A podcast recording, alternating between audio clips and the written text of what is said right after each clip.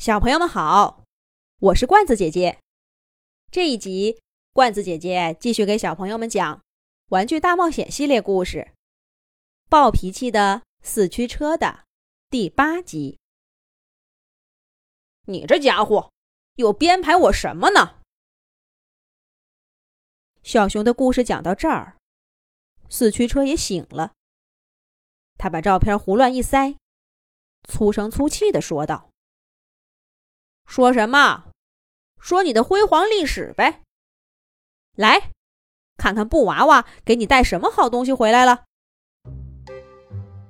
小熊说着，拿起手中的充电电池，在四驱车面前晃了晃。刚刚讲故事的时候，小熊一直把这几节电池的充电器插在杂物间墙角的电源上。太棒了！这下子再也不用到处找电池了。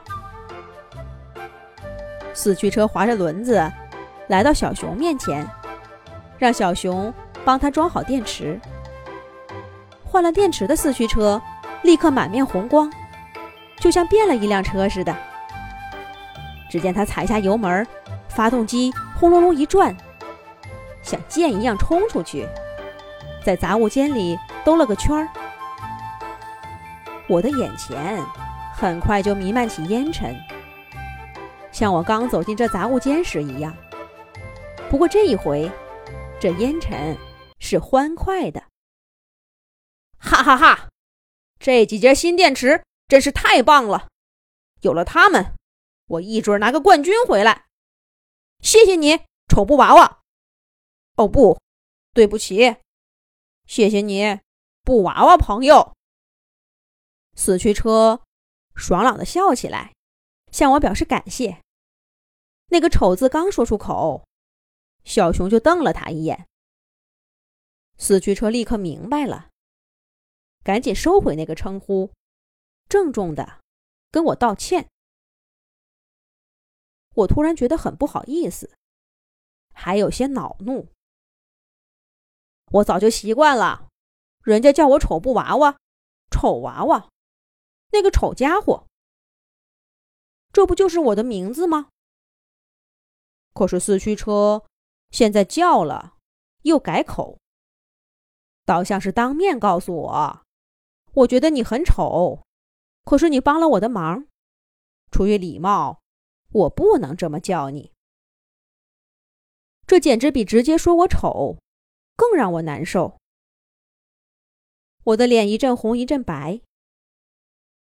人家在感谢我呢，我该说不客气。但他说我丑，我该生气。我的脑子里闪过无数个念头，就像有许多小人在打架，他们谁都说服不了谁。于是，我傻呆呆的站在原地，一言不发，胸脯上上下下剧烈起伏。比刚做了运动还累。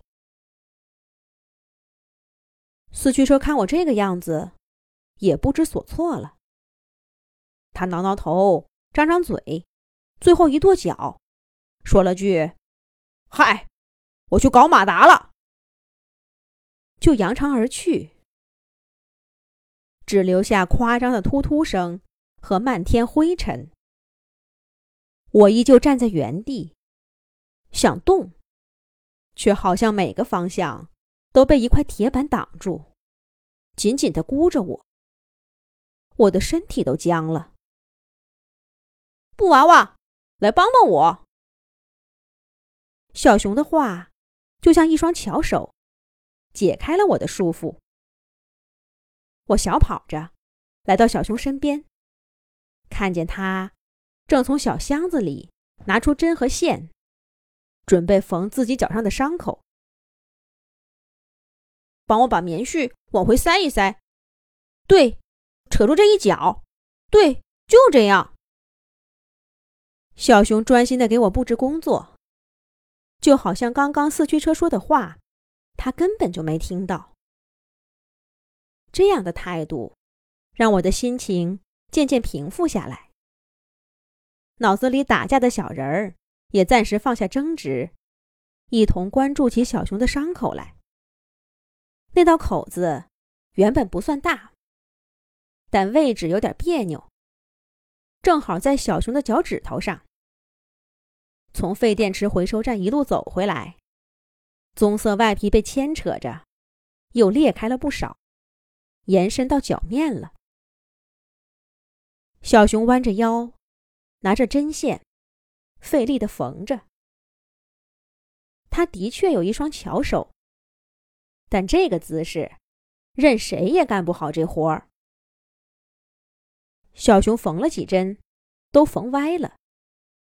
疼得他皱起眉，额头上被一层细密的汗珠给打湿了。让我来吧。我从小熊手里抢过针线，低下头给他缝补起来。我丑娃娃也有一双巧手呢。接下来会怎么样呢？下一集讲。